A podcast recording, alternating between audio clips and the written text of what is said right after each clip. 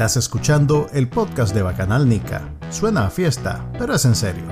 Manuel Díaz y Juan Carlos Ampie conversan con los principales actores de la política nacional, las personalidades de actualidad, ok, y con algunos brothers también. Esto es el podcast de Bacanal Nica.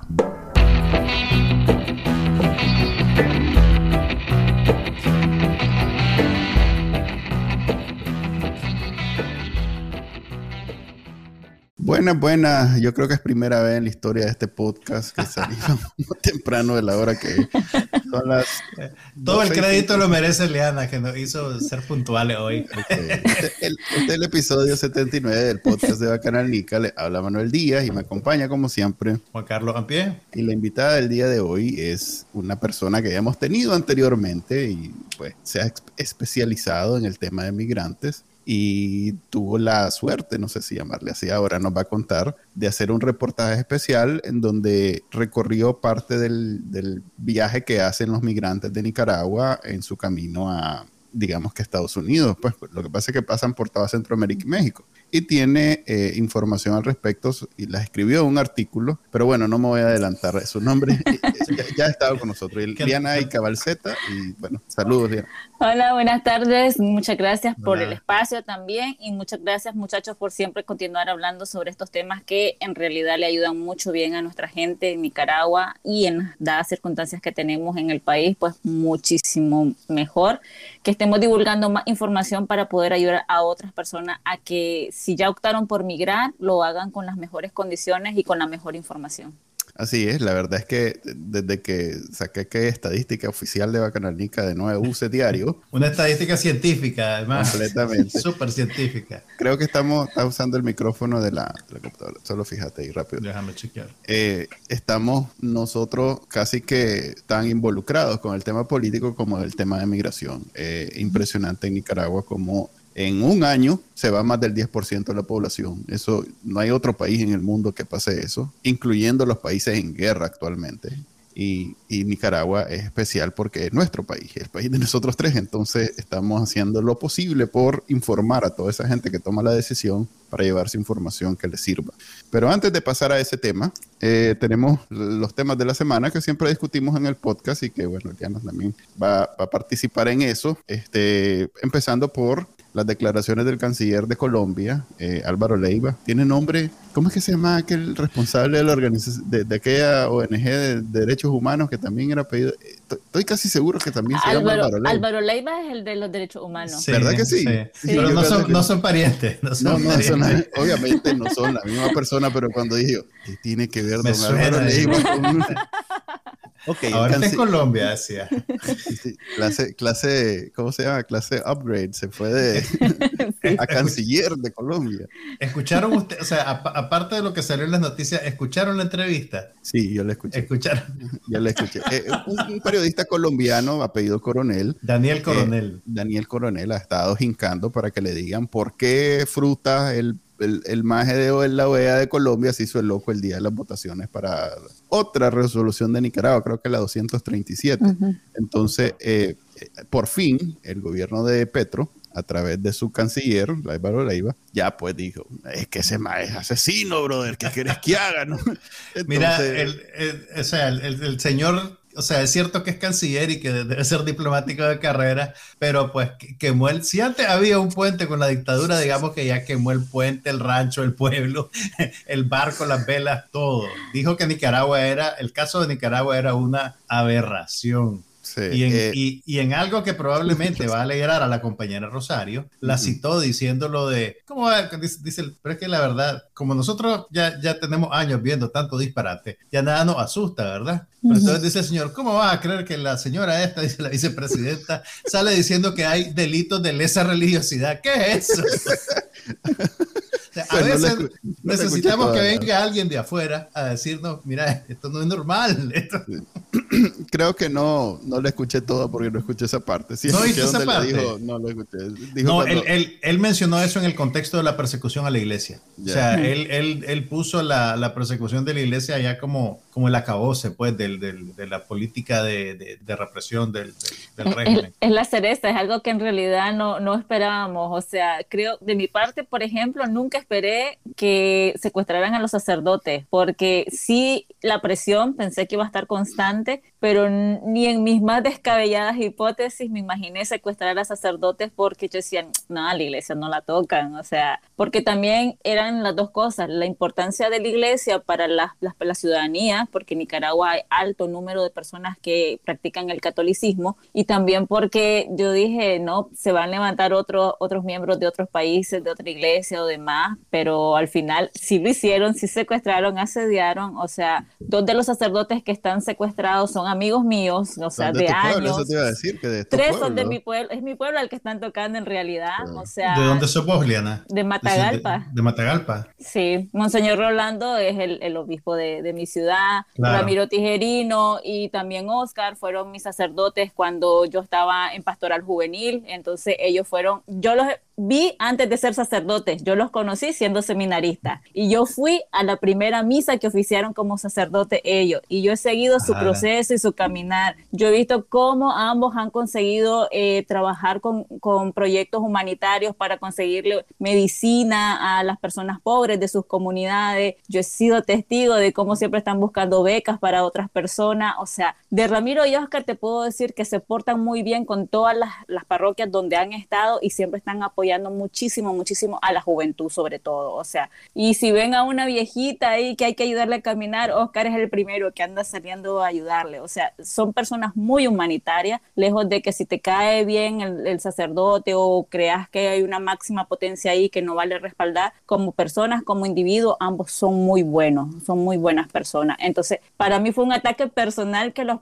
que los persiguieran, los secuestraran, que no sepamos nada ahorita de cómo están las condiciones de ellos en el caso de Ramiro todavía me dolió más porque ya don Ramiro, no sé si saben, el, papá de Ramiro, Ramiro eh, fue compañero de celda de Daniel Ortega, don Ramiro, padre. Sí, vi una, entrevista que salieron, salió en los medios la semana pasada y, un sobrino de él también fue preso político. sí, entonces don Ramiro estuvo secuestrado en la cárcel y le daba alimento a Daniel Ortega, le compartía de sus alimentos a Daniel Ortega. Y en 2018 a su sobrino, a Manuel, lo secuestran y también estuvo varios meses preso. Después sale y se exilia. Y luego este año secuestran a su hijo que es el sacerdote. O sea, no hay piedad con la familia y también es como contra la ciudad y una tras otra. Entonces duele porque es toda una familia que, que imagino don Ramiro se debe sentir indignado. Yo te di de comer, maje. O sea, no, no, no, lo, no lo entendés. Eh, Literalmente de aquí comiste y todavía eh, eso,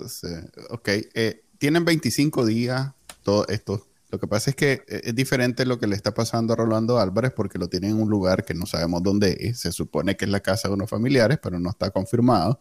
Y los demás están en el chipote. Los otros siete están en el chipote. Todo sin cargo. O sea, todo esto es ilegal. En cualquier país esto es ilegal completamente. Sin cargo, sin abogado sin presentarlos a sus familiares es completamente ilegal. Y hay que, y hay que remarcar que la figura de resguardo domiciliar, que es lo que han dicho públicamente que está aplicado a Monseñor Álvarez, es algo que no existe, no existe del todo en la legislación nicaragüense. Es que estás en el país de las maravillas, se inventan todos los cargos y todos los demás. Que, es como, la, como la audiencia informativa que le, que le hicieron a los presos políticos para para sacarlo a desfilar frente a las cámaras. Ok, el caso de, de, Monseñor Rolando Álvarez sigue siendo noticia en todo el mundo católico, no solo en Nicaragua. Eh, como digo, son 25 días ya. Este, creo que después de las palabras del Papa, eh, hace ya parte de semana, no se ha pronunciado nadie más al respecto. el mismo gobierno no ha dicho nada. Eh, esperamos en esta semana bueno, la esperanza era que Colombia dijera, hiciera algo al respecto y ya vimos que ese barco zarpó, que se, quemó. aparentemente trató, pero no hubo, digamos, eh, una respuesta positiva del todo. Ahora bien, eh, eh, lo que dijo el Chele Grisby, que todo mundo asume, yo, yo creo que le da más crédito del que tiene, porque estos más no, no, no, olvidan a los traidores y este es un traidor reconvertido para ellos. Pues. Eh, yo, yo, dudo mucho que este más sea el vocero pues, de la, de la señora. Sí, yo, no creo. Pues entonces, más bien tener el olfato para identificar cuando la, la, se cayó. Sí, cuando la cosa se cayó. Eh, los colombianos dicen que sí hubieron plática en algún momento. Dice el, el, el periodista coronel que él recibió confirmación de, de alguien del gobierno de Nicaragua que sí estaban en conversaciones al respecto yo la verdad es que creo que lo que hubo fue eh, el gobierno de Colombia haciendo esa pantomima en el día de la OEA y luego pues la apertura de decir, a ver, pues hablemos. Y después de eso nada más, pues porque no veo Mira, a, doña señora esta este, sentándose a, siquiera dar la señal que tiene algún interés Mira, puede, al respecto. Puede haber sido solo una iniciativa de Colombia de tocar el tema, pues realmente si te fijas, Argentina también durante, durante un tiempo estuvo navegando con esa bandera, que, que, prefería abstenerse de votar a, no votar en contra, porque tenía alguna esperanza de, de, convertirse en un factor de solución de ese problema, porque en algún nivel, o sea, si bien la comunidad internacional no es tal vez tan beligerante como nosotros quisiéramos, en algún nivel los gobiernos de izquierda de Latinoamérica eh, tienen un problema de asociación con Daniel Ortega, entonces tienen algún, algún grado de interés en, en, que le baje un poco el gas a la represión, pues. Entonces no es descabellado que de vez en cuando intenten tocar esa tecla, pues, y, probablemente Petro, como estaba asumiendo el gobierno, estaba fresquito, pues, todavía no había, no había, eh, eh, digamos, no, no, había enseñado todas sus cartas, pues, entonces suena como oportuno, pues, es como el momento de hacerlo. Eh, pero bueno, ya vemos que lamentablemente eso no llegó a nada. Ok, lo último sobre esta aparición bien, no sé, ¿cuál es la palabra? Cándida, bien honesta, bien franca del canciller con el periodista, eh, inusitado para un diplomático es que dijo que hay una resolución en, las Naciones Unidas que va a ser en Ginebra, que es la no son, son es la Unión Europea, ¿qué No, es la es la, la, Comisión de Derechos Humanos de las Naciones Unidas, de, las Naciones, de las Naciones Unidas. cuando decís solo Naciones Unidas suena como que es la, central de Nueva York. Estoy, estoy simplificando lo más posible que se trata de la no lo vea como acabas de decir. Detalles. no, no, no. dijiste, va a ver el video este, en la ONU dijeron entonces que van a firmar un papel otra vez, ahora sí, con este va de viaje Daniel Ortega y él lo va a firmar, o sea que ah, esperemos eso en los próximos días. y tal vez eso resuelve algo. Eh, ahí muere lo de Colombia. Luego eh, salió un, documento, ¿cómo llamarle? Una declaración, una, una, nota de prensa del Departamento de Estado de Estados Unidos diciendo que Nicaragua no era un buen país para invertir ahorita. O sea, que, que, que si el inversionista. ¿Quién, le afirmó, ¿quién le afirmó el, capitán, el capitán obvio? el capitán. Eh, dice que ahorita hay que ir con cautela en Nicaragua, que en este momento no está, no está bien la cosa. Eh, es absurdo. Es que si entras también a la página web, en la parte donde está Nicaragua, la embajada de Nicaragua, lo primero que te encontrás es algo que dice de que le advierten a la ciudadanía a no visitar Nicaragua por la parte de violencia y también porque es un país sin leyes. O sea, lo dicen de una forma diplomática y bonita y yo se los estoy traduciendo al lenguaje nica. es tierra de nadie. O sea, no hay forma y, y, entonces te lo dicen. Si usted viene por acá, atenerse a las consecuencias. Es un país sin leyes, es un país que está a la escalada de violencia alta, entonces es muy duro encontrarte con, con esa, esa referencia sobre Nicaragua, empezando porque es un país tan bellísimo el que tenemos. Ahora bien, si vos te vas, el otro día estuve viendo un mapa de todos los países donde el gobierno de Estados Unidos dice que, que, que tenés que ir con cuidado y prácticamente es todo el mundo. O sea que no necesariamente nos pone un lugar especial sí me parece un gran paso, es como aquel, aquello del pie en la luna, que hay un gran paso para la humanidad. Eh, en el tema comercial, sí me parece un gran paso que Estados Unidos diga que no, que no hay que invertir en Nicaragua. Porque digamos que eh, Daniel Ortega ha tenido el cuidado de no, de no eh, ser igual de, represivo y dictatorial con el, capital extranjero, como lo es con el capital nacional. De hecho, hay muchas corporaciones en Nicaragua todavía funcionando que no necesariamente han sido afectadas por todo esto. Pues. En algún momento, cuando el capital, el gran capital, digámosle, Chapioyo, no quiso sentarse con él, había uno, eh, diga, eh, que eran este, Zona Franca, gente de Zona Franca, que con mucho gusto se sentó con él. Pues. Eh, eso me dice a mí que hay, un, hay una especie de, de, concesión con el capital extranjero, extranjero perdón, para que no le, no le hagan las mismas gracias que le hacen al capital nacional, que entre ellas está la extorsión, las la auditorías, eh, la, la sobrerecaudación, que están felices porque han recaudado lo que, lo que recaudan en un año lo han recaudado como en tres, cuatro meses. Claro, si todo el mundo lo tienen, los están sangrando. Pues es un país ahorita completamente hostil a cualquier actividad empresarial. Em, esto ahora podrá tener repercusiones en las empresas extranjeras que funcionan en el país y tal vez es un golpe incluso peor que cualquier sanción de estas personales que hacen con, los funcionarios del gobierno. Vamos a ver.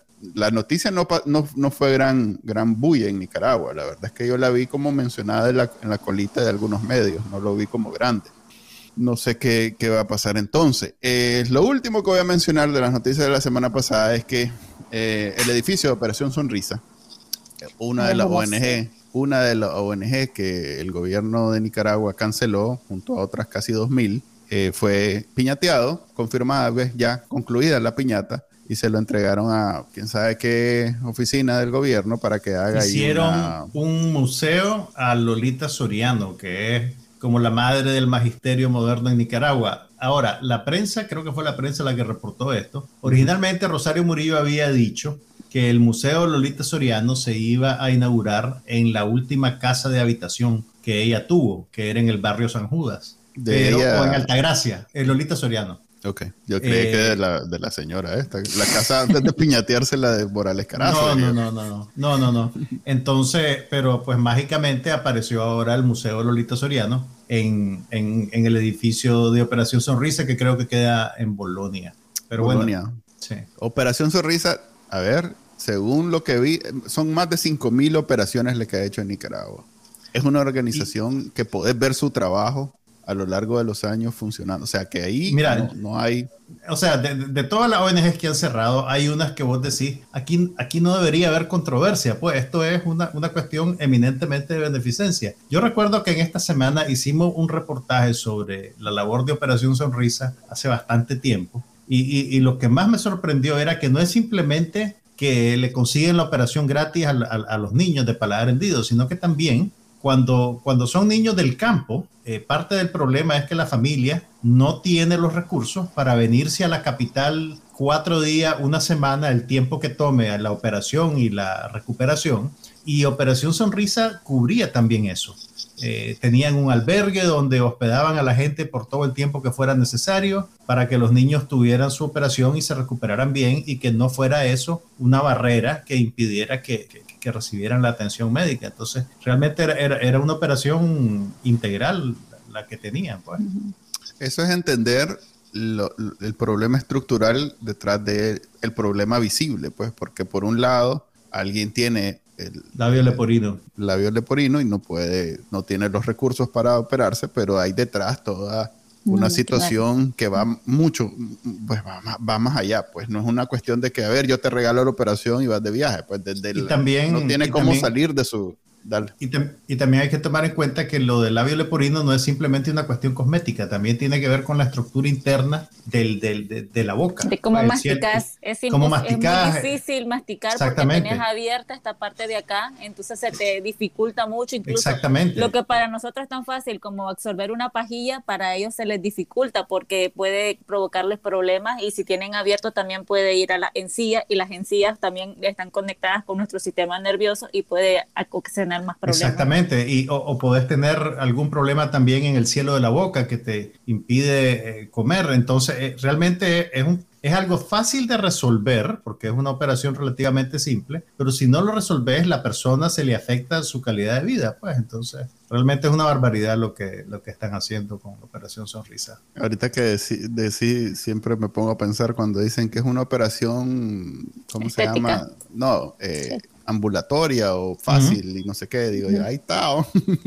no, pues, o sea, no, no, no, no quiero. No, quiero... yo sé que no, no, no, no decir o sea, pasame el cuchillo, la hago. Pues, entre entre las intervenciones quirúrgicas entiendo que no es, digamos, de las más complicadas ni de las más, difíciles.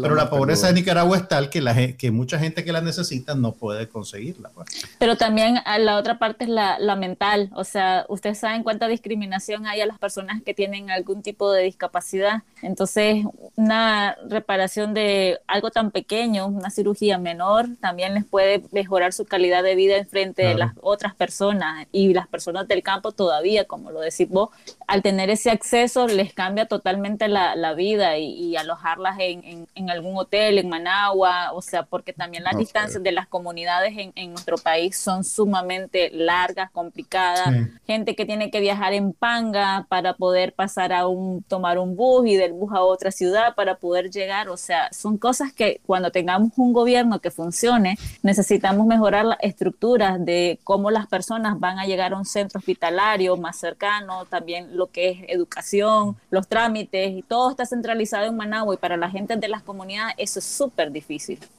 Creo que siempre me acuerdo de aquel, de aquel documental, ¿te acordás, Juan? De, de aquellas muchachas que, que, tuvieron un embarazo temprano y que las filmaron cuando estaban embarazadas, cuando, después cuando ya lo tuvieron y pasó tiempo. Era un proyecto, creo que de Luciérnaga. Sí, sí, sí, sí, sí, sí. Me acuerdo, una de las muchachas vivía en, en Tierra Adentro, pues, de Nicaragua y para cuando se le tocaba el parto, este, dice, bueno, voy para, voy para el centro de salud de la capital de mi lugar, pues que hace de cuenta que es muy, muy, bueno, la capital no era Managua. Pues. Entonces recuerdo a la muchacha con ocho y piquito meses de, embarazo, ya casi los nueve, cruzando un pedregal lamoso en unas chinelas, pues, embarazada y, y por varios días caminando. Eh, eso es Nicaragua. Nosotros seguimos pensando que porque hay una carretera que llega a no sé dónde, ya mentira. está pues. resuelto todo. Mentira, estamos crudos, estamos crudos. Y el problema es como, como me acuerdo de la campaña de Bukele en El Salvador, que se roban los reales. si, solo, no, solo no se los roban, porque hay financiamiento, hay fondos. Eh, es parte de la, una de las noticias de la semana pasada, como de pronto el BESI lo están, le están midiendo las costillas. Vi que Carlos Fernando entrevistó a alguien que le anda haciendo una investigación, así bien casual, para ver qué tal le va a, a, en, su, en su reelección. Creo que, creo que, quiere reelegirse. Creo que un estudio, pues no sé, o sea, Pues lo andan, lo andan investigando. Están estudiando, digamos, el... el, el, Es que no hay un, un, órgano que les mida las costillas, entonces esto es lo más cercano a una... Yo creo que el, el BESI tiene su consejo, de, su consejo de países donantes que es lo más cercano a, a alguien que haría eso. Pero si no lo ha hecho hasta ahora, quiere decir que no es parte de sus funciones, porque a estas alturas ese maje eh, es, es, mafioso en donde lo presenté. Ya no, ya no baja de categoría, es un mafioso y no, no, nunca le, le he visto nada más que... Un saludo a Dante Mose que está escuchando este podcast religiosamente. ok, eso, ese es el repaso de la semana. Este, Dante, revisate, Dante, revisate. eh, Me van a meter en problemas ustedes dos. sí, porque vos todavía estás en América. Eh, en América de verdad, pues. Eh, nosotros estamos en Estados Unidos Liana se encuentra. ¿Puedes hablar de dónde está? ¿Puedes hablar estoy en Tijuana. Estoy en Tijuana. Está. Liana está en Tijuana y ahora sí. Vamos ya casi llegas, ya casi llegas. Eh, me puedo cruzar. Tengo la, la, la, la ver. el privilegio de, de, cruzarme. ¿Tienes la visa? Sí, tengo visa. Entonces, en, cualquier momento puedo cruzar. Y esa es la oh. idea. Después de este reportaje, voy al otro lado a hacer otro reportaje de continuación. Avísame y nos comemos unos tacos ahí, porque estoy a como a tres cuadras. Donde nos vamos a ver el fin de semana, yo creo. Sí, sí, como yo no sabía. Uy, inviten, inviten. ok. Eh, la mancha brava de Texas, no lo aguanto. Entonces, a ver, Liana, contanos. Vos estás, eh, redactaste, eh, reportaste, no sé cómo llamarle, un, reportaje especial para Radio Voz de Matagalpa, en donde contás la experiencia de, la migración de los nicas hacia el, hacia el norte. O no sé si incluir sur o el norte. Contanos, mejor dicho, danos la descripción de lo que hiciste. Ok, gracias. Bueno, primero un saludo a todas las personas que están viendo el, podcast, toda la parte audiovisual y que están dejando sus saludos y también y comentarios. Muchas gracias por sintonizar. Ve, esta chavala sí hace lives, eh, eh, esta sí sabe lo que hay que hacer. Nosotros nos viven regañando. Contratame ya entonces, haceme oficial aquí en Bacanalnica. Necesitan equilibrar el género. Quiero amigo y complacencia. Buen punto, buen punto. Gracias. Ok, bueno, mira, esto eh, fui seleccionada para Puentes de Comunicación, que es una, una parte de trabajo de muchas organizaciones y de muchos medios de comunicación sobre personas que estamos en medios de comunicación trabajando migración. Entonces hicieron una selección y yo fui una de las afortunadas que quedé y tenía que tocar un tema migratorio. Entonces lo primero era hablar sobre la migración de nicaragüense hacia Estados Unidos y después hice como un especial eh, abordaje sobre lo que es la hielera, porque las personas que yo entrevisté todas pasaron por la hielera. Eh, lo que hielera? Las hieleras son los centros de detención en Estados Unidos, oh. llamadas así porque hace muchísimo frío. De hecho, las, muchas personas la citan como que fuera una gran caja de eh, refrigerador gigante o algo así, por eso la hielera, pero creo que ahora la estaban llamando de otro, de otro nombre. Igual que, pues eso se puede decir más adelante, pero algo muy eh, que quiero hacer hincapié para muchas personas cuando van, eh, me encontré con la situación de que muchos pensaban que solo los iban a tener en centros de detención especiales para personas migrantes, pero eso no pasa en Estados Unidos. Es decir, Estados Unidos tiene diferentes tipos de centros de detención y eso va desde lo que es el centro de detención primero que está en las fronteras, en los border protection que les llaman, y las segundas que son como la parte de, eh, que depende no de infraestructura, sino del tiempo de permanencia de cada persona. Entonces puede que te lleven a lo que es una prisión o te lleven a una cárcel, porque incluso las palabras definen cómo son los espacios. Entonces la prisión es para gente que está un año o menos tiempo y cárcel para las personas que van estar más tiempo, incluyendo personas que ya han tenido algún veredicto y que van a estar por mucho tiempo eh, encerrados. Entonces, ya sea que han cometido delitos de verdad. La diferencia también está entre los delitos menores, que entrar regularmente a Estados Unidos se califica como un delito y entonces por eso te llevan a lo que es una, un centro de detención, prisión. Sí,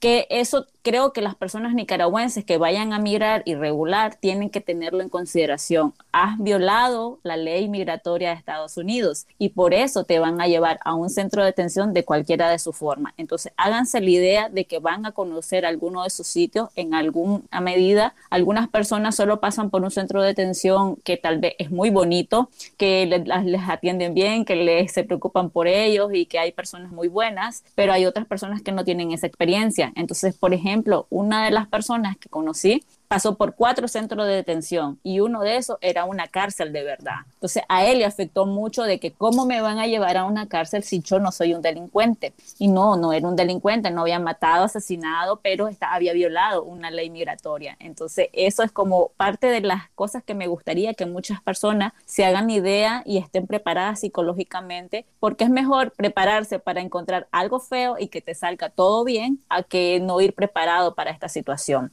Y eh, eso sí, las personas que yo entrevisté no tuvieron como malos tratos en las celdas de detención en Estados Unidos. Las peores experiencias que vivieron fueron en centros de detención en México, que fue previo.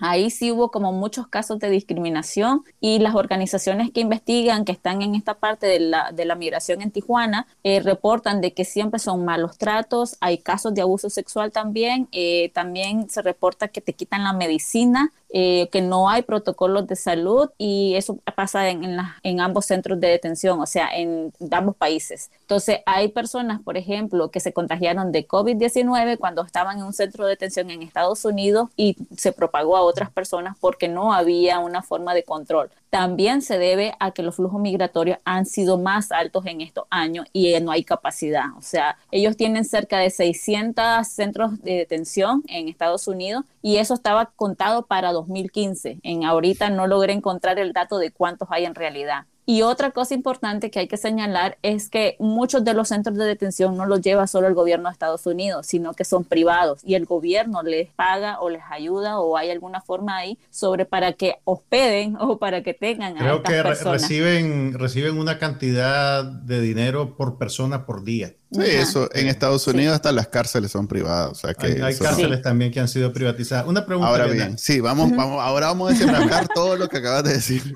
Dijiste que, que, que, alguna, que algunas personas han sufrido estas circunstancias en centros de detención de México. ¿En qué circunstancias los detienen en México? ¿Por qué están en un centro de detención en México? También violaron la, la, parte migratoria de México. Entonces eran, por ejemplo. Porque entraron sin visa asumimos que entraron sin visa. Eh, a propósito de esto de que mencionas de las visas, espérenme que voy a tanto drama y tragedia que vive el país entero. Porque lo siento, a mí me gusta leer por si hay alguna pregunta. Pero, ok, en México lo que pasó a esta persona la detuvieron porque iba en un bus y el bus hace, eh, la pasaron por un retén. El retén hace la revisión y se encuentran que estas personas no tenían ningún documento migratorio. Entonces, eh, por eso pasan a un centro de detención en México durante ocho días y ahí los tratan mal. Mm. Entonces, eh, esta mm. persona me decía de que los trataban como que fueran unos delincuentes, como que... El gobierno mexicano los oficiales del centro de detención en México. Y eh, eso sí, una persona que se encargaba de pasarles alimento, esa sí les trató muy bien, o sea, con mucho cariño de cómo estaban y, todo esto. Eh, pero en... Eh, la empresa del catering los trató bien, el funcionario del gobierno es el que los trata mal. Y, y creo que esa es una constante y quiero conectarlo con el artículo que escribía hace como tres semanas que era el que te mencionaba, Ariana, sobre, básicamente mi punto era eh, que irse a Estados Unidos, el que toma la decisión, primero no lo recomiendo. Yo que estuve investigando al respecto de cómo funciona, no lo recomiendo porque el, negocio de pasar a la gente de, México a Estados Unidos está completamente en manos de, la, de los carteles. Entonces, eh, es una moneda al aire. Si te toca ese día, el cartel decidió que no quiere pasar a nadie, o que quiere matar a todo mundo, o que quiere violar a todo mundo, a todo, incluso hombres. O si quiere más dinero. Eh, no, eso es, eso es por descontado. Eso es algo que yo, por mucho que investigué, no conocí a alguien que llegando a México no le dijeran, ok, ya pagaste la primera parte, aquí viene la segunda. Eso siempre, siempre. Entonces yo básicamente recomendaba que como Nicaragua y Centro, y pues digamos que eh, Honduras, Guatemala tienen un, convenio Guatemala del También. El CA4, sí. El CA4, sí, correcto. Desde, Nicaragua hasta Guatemala puede llegar con el CA4. Eh, que, lo hicieran esa expedición por su cuenta para no pagarle a nadie, porque eh, lo que hacen es que te, los coyotes te venden eh, la expedición desde Managua y, y, desde Managua básicamente no tiene nada que ver con lo que está pasando en México. En México te entregan a los carteles y los carteles son los que se encargan del luego transportante dentro de México. Entonces, lo que vos acabas de mencionar encaja muy bien con lo que yo eh, hablaba en ese reportaje, reportaje, ese artículo. Elegante.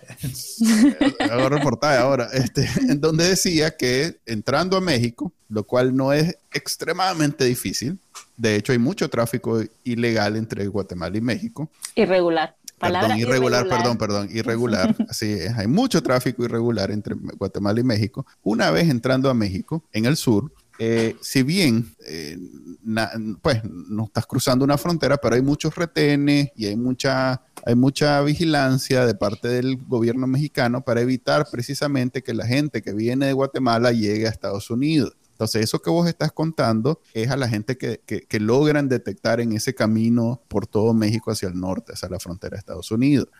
Hablaba mucha gente en ese reportaje, porque luego vino gente a aportar su experiencia sobre unos pases que podés solicitar en México, incluso en, en el sur de México, no me acuerdo cómo es que se, se llamaba el estado y la ciudad. Chiapas. Sí, pero la ciudad específica, había un centro. Comalapa. Comalapa había un centro en Comalapa.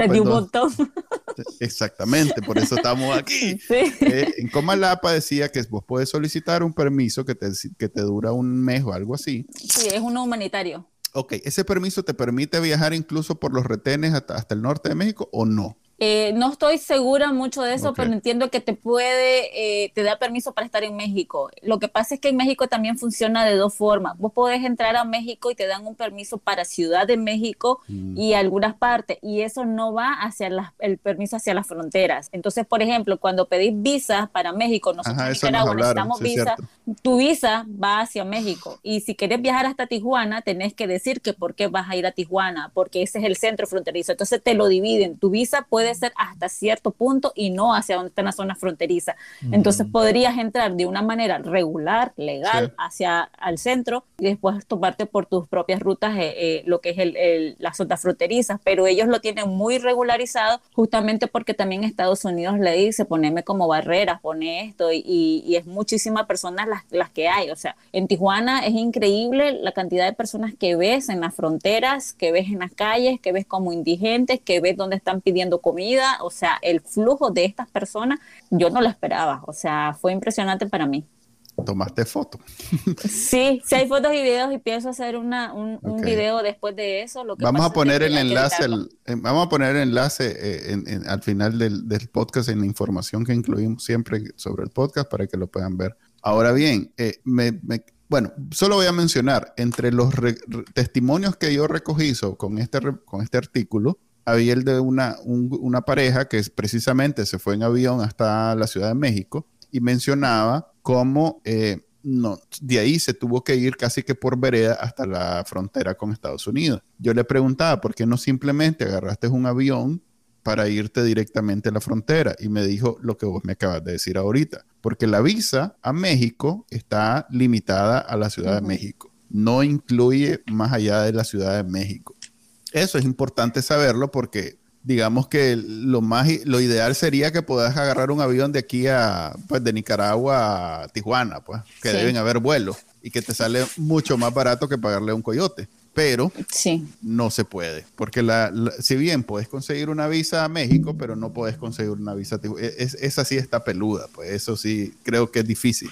Ok, digamos, llegas a Tijuana. Vos has entrevistado a gente que ha estado en centros de detención en Estados Unidos en Tijuana. ¿Cómo es eso? ¿Los han devuelto mm, entonces? No, no, no, no. Eh, ellos ya están en Estados Unidos ah, y entonces he hablado con ellos, estando ellos en Estados Unidos y yo en Tijuana. Lo que hice fue hacer como un recorrido de los lugares que conocían, que estuvieron, que me hicieron referencia y vi a varios. De hecho, me encontré un dato que no, que no lo puse en el artículo, porque eh, me sorprendió, pero también no, no hay cómo incluirlo en el artículo. Eh, en uno de los centros de, de, refugio hay una casa que donde te, hay muchos centros donde se hospedan personas que son eh, migrantes. Se les da un hospedaje, se les da donde bañarse, se les da alimentación. Estos son centros de estos son centros de la sociedad civil, pues, de fundaciones. son independientes, son, independientes, del Estado. Sí, que yo les voy a estar tuiteando varios lugares para que lo sepan y también también por quien quiera donar algo, puede donarlos ahí porque siempre es bueno apoyar a, 5 dólares, 10 dólares, lo que sea, porque estos centros eh, de verdad, cuando yo llegué, no tenían capacidad para más personas y habían personas haciendo fila para ver que, que, que hubiera un espacio. Entonces, eh, es increíble. En este centro, lo que me dijo la persona es que no tenían muchas personas nicaragüenses que llegaran ahí a pedir dónde quedarse, pero que las que hubieron fueron siete personas que habían sido ex policías y ex militares, que habían huido por causa de la represión y que tenían que buscar protección. Entonces, las personas que se habían hospedado ahí eran,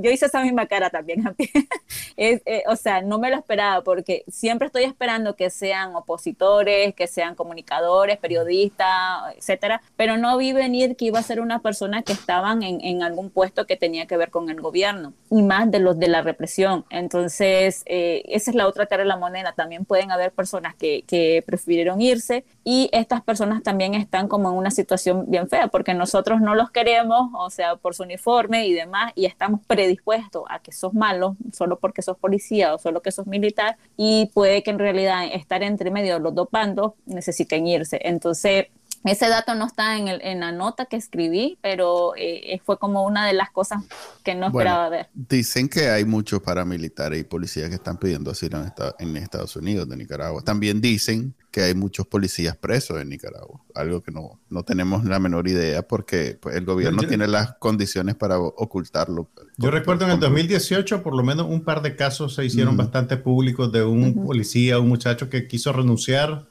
eh, y, lo echaron preso, pues, por haberlo hecho. No recuerdo ahorita el nombre. Incluyendo policías que murieron con balazos en la espalda, pues. Sí, sí, sí. Eh, me da risa, bueno, no me da risa, pero eh, un comentario al respecto.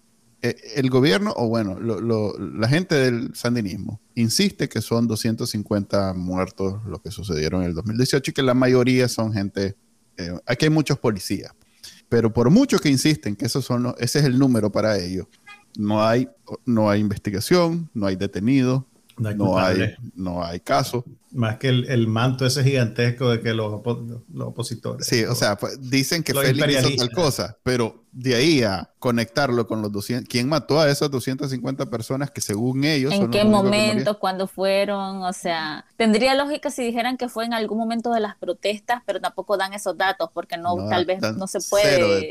Es, que no hay, yo no creo comunicadores, ni siquiera son los policías, ni los fiscales, ni nadie. Yo no creo que siquiera hayan, existan investigaciones formales, pues, sobre, sobre sí, en algún momento habló, creo que fue el Chele Grisby, que la investigación de la policía que fan del Chele Grisby, vos. Pues. Eh, ah, vos sos el que me oye, dice. Saludos para el Chele Grisby. La vieja que también sea nuestro fan. Y la vieja rimada se la dejo a Juan Carlos, eso sí no lo escucho ni a patada. Ese mae por lo menos le... Como dice una amiga mía, te la regalo. Sí. Solo le pongo en el, en el, en el transcript de, de YouTube las palabras clave, llego a donde quiero ver, veo los tres minutos, vámonos. Pero ahí te perdés toda la textura. Ah, te lo dejo a vos. La alegría, de, la alegría de vivir que transmites. ok. Ok, entonces estamos hablando de migración de, de Nicaragua a México hasta ahora, o a Estados Unidos. Em, a ver si te entiendo. ¿Vos hiciste ese viaje siguiendo muy de cerca la experiencia de los migrantes o, más bien llegaste a México para entrevistar a las personas que habían vivido eso y que te contaran cómo fue su, travesía? Sí, yo vine de una a Tijuana, desde Costa Rica, que es el país donde, donde actualmente estoy viviendo. Entonces, yo vine a Tijuana porque también tengo la, la fortuna que tengo una amiga que es de acá, de esta ciudad. Entonces eh, me servía mucho su mirada y un saludo para mi amiga que me ha apoyado, me ha llevado en el carro para que conozca todas las zonas, me ha llevado también a, a algo que le llaman el barrial, que era un lugar donde muchas personas que migrantes estaban haciendo fila para entrar. Es que cuando vení a Tijuana es increíble cómo eh, se mira el muro fronterizo por toda la ciudad. Fue algo que dejó Donald Trump en su periodo de, presidente y todas las personas que son en los centros que fui a entrevistar y que fui a conseguir información, eh, la gente te dice, es que eso no es nuevo, Leana, eso acaba de, de pasar, eso fue de hace un par de años para acá. La vida de nosotros es totalmente diferente y hay ciertas zonas donde hay doble muro, es decir, vos ves que está uno acá y otro más abajo o, un poco más al fondo, dependiendo de la zona. Y si hay un cerro que sube y baja, el muro sube y baja también. O sea, eh, a mí se me hace como un poco fuera de, Sí, porque son, es largo. Vos ven, eh, Tijuana, si conocen Matagalpa, Tijuana es como Matagalpa, es puro cerro, sube y baja y todo. Entonces, tal vez venís de un cerro y visualizás toda la línea de todo el muro porque también está iluminado. Entonces, vos ves a las patrullas que siempre están este, rondando, hay helicópteros, tienen también luces como la de los estadios de béisbol que son súper luminosas. Entonces, vos ves súper iluminado en la noche toda, toda la zona fronteriza, todo el muro y la, el muro llega hasta cierta parte en la playa. Por eso hay una parte donde se dice las playas del muro fronterizo, playas de Tijuana. Y antes las personas se pasaban por ahí, pero el agua es fría. Entonces también tienen que tener en consideración que las playas de aquí no son como las playas de Nicaragua o de Costa Rica, que el agua es calientita, tibia y que la vas a disfrutar. O sea, que, que tiene aquí hay temperaturas que son muy bajas, entonces antes se pasaban por ahí o también yo encontré eh, unas como escaleras de, de, mecate hecha para gente que se pudiera, que se quisiera pasar por esa parte. Eh, también, eh, bueno, en esa parte creo que había una, un lugar donde abrieron para que ciertas personas se encontraran de Estados Unidos con, con, con México, perdón, personas en México, y eso era como para un proyecto de que las familias se pudieran abrazar aunque sea como por cinco minutos, similar a lo que pasó en otra de las fronteras donde pusieron unos sub baja, no sé si lo recuerdan, que hay fotografías de eso, que habían personas de ambos lados de la frontera jugando en un sub baja. Entonces, eso tipo se hizo y eh, después se cerraron de nuevo. muchas políticas de las que hay aquí dependen de la voluntad política de los gobiernos también. Eh, otra de las cosas que encontré es que, eh, por ejemplo, las personas que venían de Ucrania, los trámites migratorios se los hicieron en un tiempo récord y las personas que estaban de Centroamérica solo podían ver cómo a las otras personas de Europa las, hacían pasar súper rápido. O sea, su, fue, fue algo de, horas, de, cuando mucho, y eran flujos migratorios también bastante grandes. Entonces, sí, es un trato diferenciado, eso por, por, descontado. Es más, los nicas tienen un trato diferenciado, los guatemaltecos, los hondureños. De hecho, varios de, los, de las cosas que encontré en, las lecturas, eh, Nicaragua está siendo un país como ya visto de que necesita protección especial porque la situación sea, las cifras que me encontré me decía mi editor, no puede ser esos números, Leana, que sé qué, y yo es, hemos migrado muchísimas personas, le digo, los números son altos. Después de Afganistán somos, Afganistán era sí, sí. el, Primero país Afganistán con más... y segundo somos Nicaragua, los países que tenemos más solicitudes de asilo político y de refugio en dependencia del país, porque son dos trámites diferentes y también las personas tienen que saber al país que van qué tipo de procedimiento van a, solicitar, porque si vas a Costa Rica o México pedís refugio, pero si vas a Estados Unidos es asilo político. Y el asilo político, o sea, en todos no puedes viajar, que eso es otra cosa que no tienen en consideración muchas personas, es que cuando vos pedís asilo político o refugio no podés volver a Nicaragua porque eh, perdés esa protección especial y te la dan porque se supone que está en riesgo. Entonces vos podés, después de cierto tiempo, poder viajar a otro país,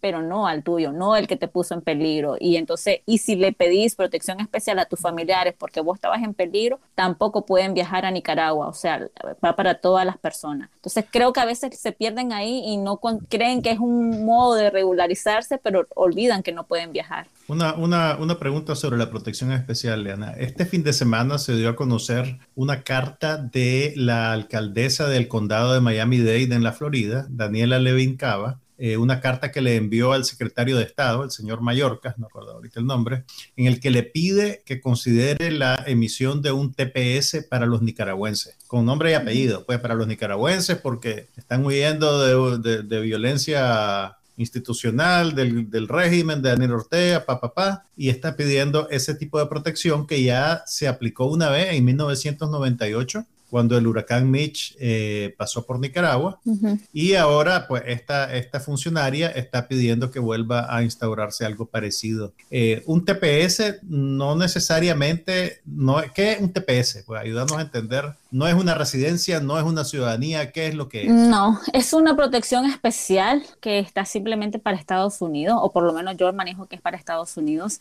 y esta te ayuda a que tengas un proceso, o sea, ya no vas a estar como te dice, ilegal, ya no vas a estar irregular y tenés como los derechos que obviamente perdés cuando no tenés tu situación migratoria de forma clara. Entonces, eso es como también la protección especial que se le daba a las personas salvadoreñas y de Guatemala porque eran zonas de conflicto. Entonces, en el caso de El Salvador se hablaba mucho de las maras y muchas de las personas que escapaban estaban buscando cómo eh, salir de, de, ser víctimas de las maras. Entonces, el TPS, uno de los artículos que leí, eh, no recuerdo cuál, es que leí un montón, hablaba sobre considerar a Nicaragua para el TPS y decía de, de, de justamente eso, o sea, ya se tiene que ver que Nicaragua necesita protección especial porque la escalada de la represión ha ido en aumento. Entonces, el TPS es una forma de protección y que Estados Unidos te considere como una persona migrante regular y te dé una especie de papeles. Incluso si tenés TPS, puedes ir a la universidad, por ejemplo, estudiar, hacer algunas cosas que no, no, se, te, no se te dan si no tenés todos esos documentos en regla. Entonces, si, si, no, si dieran TPS para personas nicaragüenses en Estados Unidos, sería también una una ventaja y sería eh, una forma de, ayudar muchísimo. Entonces, no, es, una, es, una, excepción en la ley. Sí, hay que recordar sí, también que el TPS tiene una fecha de, de, caducidad, pues, que eso pasó mucho con la gente del 98, se, se acogieron al TPS hicieron su vida en Estados Unidos y después creo que a los 20 años, cuando ya se, se había acabado el TPS, en teoría tenían que irse de Estados Unidos. Pues ya, ya, ya estaban casados, tenían hijos, habían echado raíces y entonces a esa hora se empezó una campaña para pedir una extensión del TPS o mecanismos para que pudieran regularizarse expeditamente. Pues, por ejemplo, los que ya tenían hijos que eran ciudadanos americanos, pues tal vez tenían manera de hacerlo, o, los que se habían casado con ciudadanos, pero no habían, digamos, hecho la burocracia. Entonces, realmente, pues es una solución eh, temporal. Es temporal. Está, es como poner el del, nombre, sí. Pero es, lo que pasa con, el, con el refugio. O sea, vos podés, eh, por ejemplo, en Costa Rica, a mí todavía no me han dado mi, mi, aprobación de refugio, pero en un caso que me la den, yo después de cierto tiempo puedo acceder a ser una residente en Costa Rica.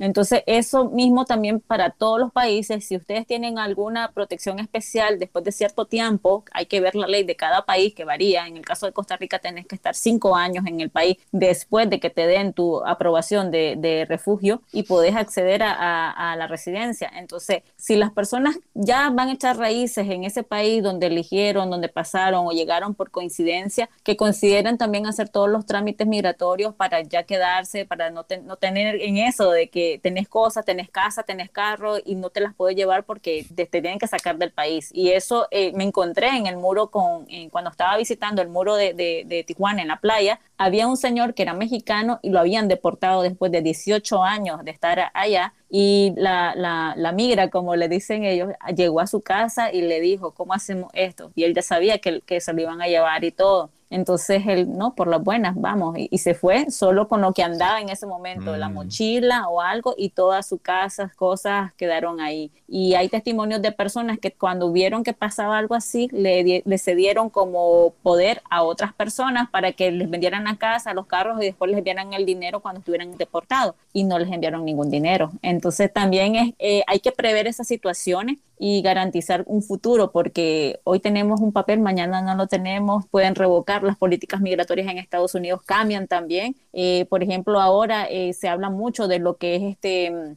el artículo, no, no, creo que no le llaman artículo, pero 42, el, algo 42, y es una parte para eh, bloquear las entradas de las personas migrantes a, Estados Unidos, y con eso te pueden devolver a tu país o te pueden devolver a México, porque también está el famoso quédate en México, entonces que ahora... El, título 42, estás hablando. El título 42, gracias. Entonces, con el título 42, muchos, muchas personas eh, no pudieron entrar a Estados Unidos porque habla de que en situaciones de salud eh, o algo que atente contra la ciudadanía de Estados Unidos te pueden impedir el paso aun cuando vos eh, requieras una protección. y el COVID fue como la justificación para, para aplicar exactamente. eso. Exactamente. Entonces, a partir de ahí, la, la, todas las personas que habían sido, que no se les dejaba entrar o que fueron deportadas o de vuelta a México, eh, fue a partir de ese título 42. Y entonces ahora se revocó, que era el, el, el famoso Quédate en México también se revocó y no el 42, el título 42 sigue vigente. Entonces, el Quédate en México ya no existe, eh, ya no está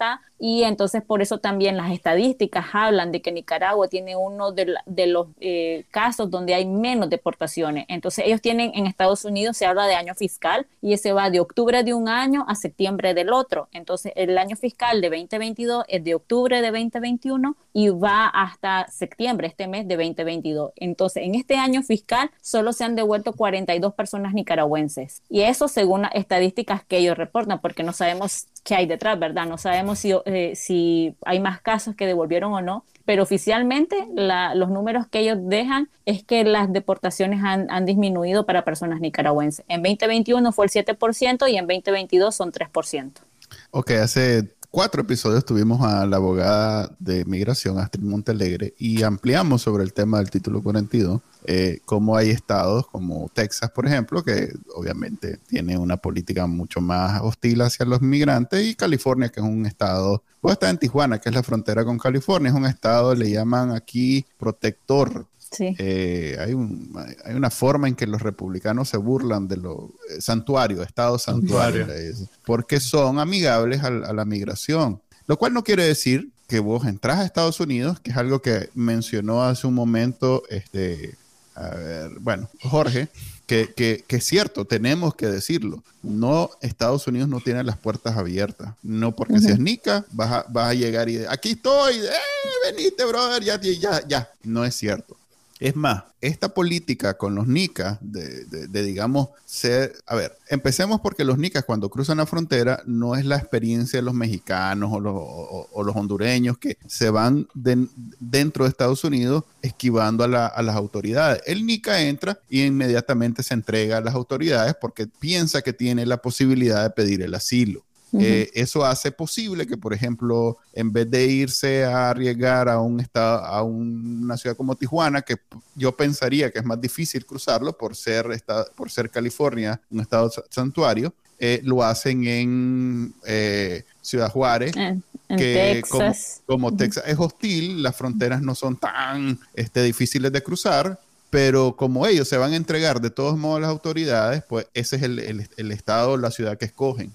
Eh, esa es la experiencia del Nica que va pensando en entregarse inmediatamente. Pero también, pero también es un asunto de distancia ahí. O sea, las fronteras donde las personas nicaragüenses más van es porque les queda más cerca. Entonces, mm. por ejemplo, Texas, la, la, la, parte de Río Bravo está más cerca de donde viene el trámite, toda la trecha migratoria desde Guatemala, de Nicaragua, Honduras, Guatemala, por ahí. La primera que les queda más cerca es la, la, la de Texas, porque esa era mi pregunta. ¿Por qué no vienen a Tijuana, que no, que no hay un Río Bravo y todo lo demás?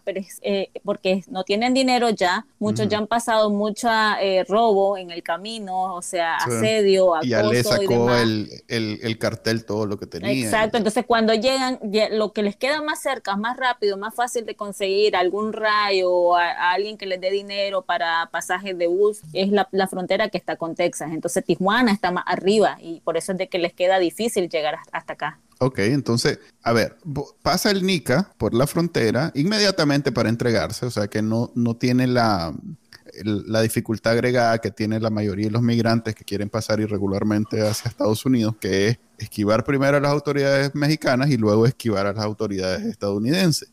nosotros, en su mayoría, llegamos a entregarnos. Baja estos centros de detenciones. Eh, como decís vos, hay gente que le toca estar unos días, inmediatamente consiguen que los liberen con una carta, con, una fianza, le llaman. De un pariente o un De un pariente o un amigo. Que dice que, te eh, va, que te va a hospedar y que te va a mantener mientras vas a, al Se hace responsable por vos. Entonces le dan ya sea un teléfono o le dan un, un, grillete. un grillete en el pie. Para tenerlo controlado dentro del país. Entonces, hasta ahí tu situación en Estados Unidos no es legal, no es regular, perdón. Y es común que una vez pase un mes o dos meses, que es el tiempo que te toma ir ya ante un juez a decirle, bueno, aquí vengo a exponer mi caso de asilo, es común que después te devuelvan, que te digan, ok, ya te escuché, ya estuviste aquí un mes o dos meses sin permiso de trabajar, ¿verdad? Eh, o sea que te la jugaste en esos dos meses porque no es como que allá el que te recibe esté en las condiciones para mantenerte y, que estés ahí tranquilo varios meses, pues. Entonces, una vez que te tenés esa cita, que por eso es que este, este, e, esta corriente alrededor del TPS ahorita está tomando fuerza, porque hay un montón de gente que este año y el año pasado se ha ido y que ya está recibiendo la respuesta de no, va de vuelta. Eh, eso es algo que, ese es, ese es el, el, el vuelto el, ¿cómo es que le llaman? El medio vuelto de toda la ola de gente que ha ido, que los han dejado entrar, pero que nunca tuvieron intenciones de dejarlos quedarse, porque son dos cosas diferentes. Una cosa es que te dejen entrar y, te, y estés ahí con tus familiares o tus conocidos, digamos que legal, en, legal de alguna manera por la fianza, pero otra cosa es que te den el asilo y te puedas quedar. Esos son otros 100 pesos completamente. Sí, y que el asilo depende muchísimo de las pruebas que tenga. Otra de las cosas que también tienen que tener claro es que cuando vas a pedir asilo en Estados Unidos funciona al revés. Vos, vos vas a pedir asilo y vos tenés que entregar tus papeles de una. Hola, señor oficial, yo vengo a pedir asilo político, aquí están mis pruebas. O sea, las tenés que llevar impresas de antemano y luego ellos revisan y después a corte y también pones más pruebas y demás. Pero vale mucho que vos ya llegues preparado con eso cuando vayas a, a entregar entonces... No, no, eh, básicamente están confirmando esto de, que una vez estás aquí, pasaste un mes, dos meses, hasta seis meses puedes pasar. Claro, después de cinco meses tenés el, permiso de trabajo automáticamente. Pero llega un punto donde eh, eh, llega la decisión sobre tu caso y la decisión es, vas de vuelta. Eso, es, eso, no, eso no hay manera de evitarlo. Este, es algo que tenemos que tomar en cuenta a la hora de tomar la decisión de venirse a Estados Unidos porque francamente, y es algo que hablábamos con Astrid la vez pasada, no todo mundo tiene un caso val, este, que va a ser incluso suficiente para un asilo. Pues. Puede ser que tengas un caso sólido, pero tal vez no lo presentaste de una forma que persuade al, al, al, encargado de evaluarlo. Pues entonces realmente es una moneda al aire, pues. Sí, todos los casos tienen que ser muy coherentes. La forma en que lo digas importa muchísimo. Pues en México, por ejemplo, eh, los refugios no constan mucho acerca de, las pruebas que tengas, es mucho de, tu palabra, de lo que vos digas y cómo lo contés, que eso me sorprendió bastante y me parece muy importante porque hay personas que, eh, por ejemplo, comunicadores o expresos políticos que salieron de una, o sea, o, casi, o gente que casi fue secuestrada y salieron de una vez con lo que tenían, no tomaron fotos o, que, o en el miedo quebraron el teléfono, se les arruinó y ya no tenían evidencia. Entonces, el testimonio es bastante importante eh, en México y de ahí se agarran para darte como tu, tu, protección especial. Entonces, eh, pero en cualquier parte, sea refugio, sea asilo político, el testimonio tiene que ser muy coherente, muy creíble, manejar las fechas, las situaciones, los lugares, que no te confundas, que sepas lo que estás hablando y bueno, eh, se echa de ver también cuando te confundís si hay algo de nervio o hay algo que se te olvidó, que dijiste algo, o sea, hay que ser como muy, muy coherente en esa parte y de ahí depende también mucho del el que te lo y lo otro es que puede que cuando te atrapen en las hieleras, o sea, te lleven a la hielera, mm, en los que yo entrevisté pasaron como un fin de semana, o sea, les fue bien. Pero la, uno de, los, de las personas que venía en el grupo pasó un mes y el hermano de otra de las personas que pasó pasó cinco meses. Entonces también puede ser que pases recluido muchísimo tiempo y hay personas que me dicen que con las celdas conocieron a alguien que ya tenía como un año siendo detenido ahí en la, en la, en la celda. Entonces, ¿de qué depende? No se sabe. O sea, eso solo lo, lo saben las personas que trabajan en el control migratorio. Eso es burocracia en muchos casos. Pues. Ahora bien, eh, hay mucha información que va más allá de lo que hemos hablado aquí que yo los remitiría de nuevo a, lo que decía Astrid en el episodio número 75, por si lo quieren ir a escuchar, en donde eh, ponía la orden la organización que ella, con la que ella trabaja, que se llama Nara. Eh, ellos tienen mucha información y lo que es más importante, ellos tienen eh, teléfonos de gente, de redes, y, de contactos que les pueden ayudar en cada etapa, incluso desde Nicaragua. O sea que yo les diría que se pongan en contacto con ellos. Voy a incluir en este episodio también al final en los, textos esa información para que la tengan a mano, porque son nueve buses los que salen de Nicaragua al día, al día, nueve buses hasta la pata gente. Ok, ya llegamos a la hora, gracias Liana. Este, no, no, no, calculé que no iba a tomar, tan, no iba a ser tan rápido el episodio. Eh, vamos a hacerlo ahora, la próxima vez que hablamos de migración, porque hay mucha gente que en realidad está buscando información.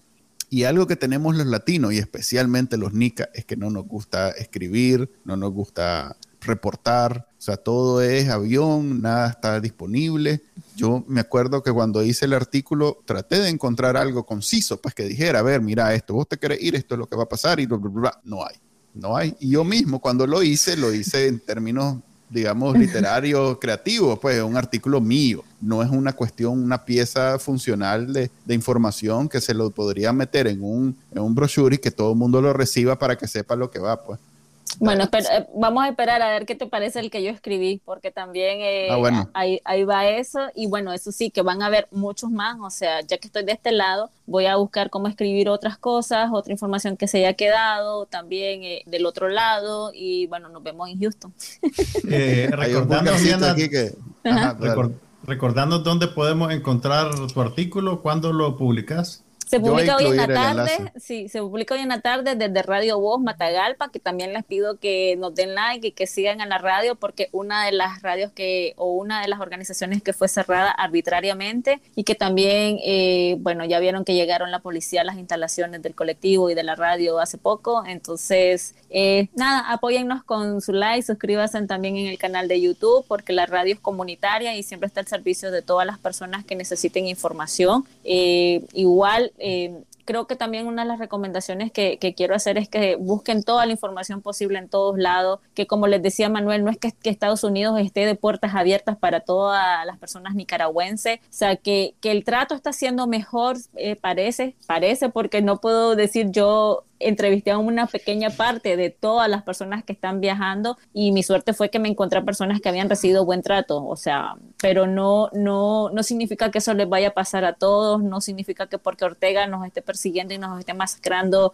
eh, a ustedes les va a ir bien. Y prepárense también con todos sus documentos si van a viajar, piénsenla bien si, si quieren viajar a Estados Unidos, también tienen que hacerse la idea que la cultura en Estados Unidos es muy diferente a la de Nicaragua y que no van a tener como mucho tiempo de diversión y después como cosas, la gente va de trabajo en trabajo. O sea, creo que hay muchos factores que en la, migración que a veces no se consideran, el frío también, si te vas a un lugar que es muy helado, eh, el idioma. Mira, si sos Nica, el único lugar donde no vas a sufrir frío es Florida. De ahí todos los demás. Venga la soleada Florida.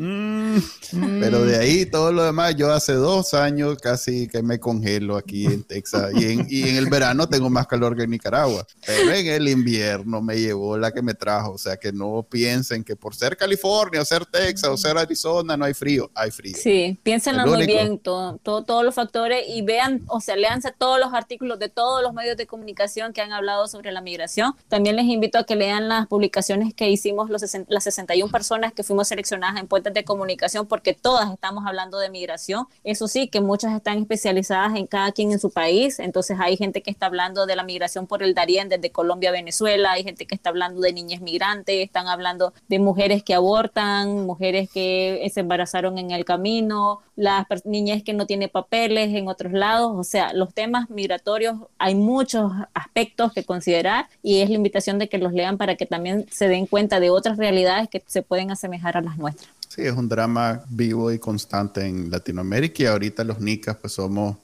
los principales migrantes de la región. Eso, en dos años Daniel Ortega volvió a hacer el milagro. Él es bueno hacer esas cosas. Eh, ya nos vamos a despedir. Hay aquí un vulgarcito que te está proponiendo matrimonio por cuando vengas por Estados Unidos. que lo querés, querés ir a decir cuatro. Papeles, papeles. Para los papeles. Dice, ya dijo ahí el más que, que, no hay falla, que hay gente que cobra por eso. Y que va de viaje. Sí, antes del antes Lo de siento, me, me, gusta mucho mi apellido, no lo quiero cambiar. No, eso no es obligatorio, fíjate que. ¿En serio? Sí, no, no es obligatorio aquí. aquí hay un relajo. Sí, mi esposa y yo tenemos de apellidos diferentes, un relajo cada vez que vamos a algún lugar, pero que se, que se, que se desenreden ellos, nosotros no nos vamos a cambiar el nombre. Ok, muchas gracias, Liana, por habernos acompañado. Y a todos los que nos escuchan en vivo, todos los, este Mike está preguntando cuándo es esto en vivo, todos los lunes a partir de la 1 pm hora de Nicaragua, esto es en vivo y luego se puede descargar desde los directorios de podcast favorito, ahí queda grabado en YouTube, Twitter y Facebook. Nos vemos y hasta la próxima semana. Este fue el podcast de Bacanal Nica. Compartilo, déjanos una reseña y enseñale a tu abuelita cómo escucharlo. Te lo va a agradecer. Suscríbete en Spotify, Apple Podcast, Google Podcast y por supuesto, también puedes escucharnos en bacanalnica.com. Hasta la próxima.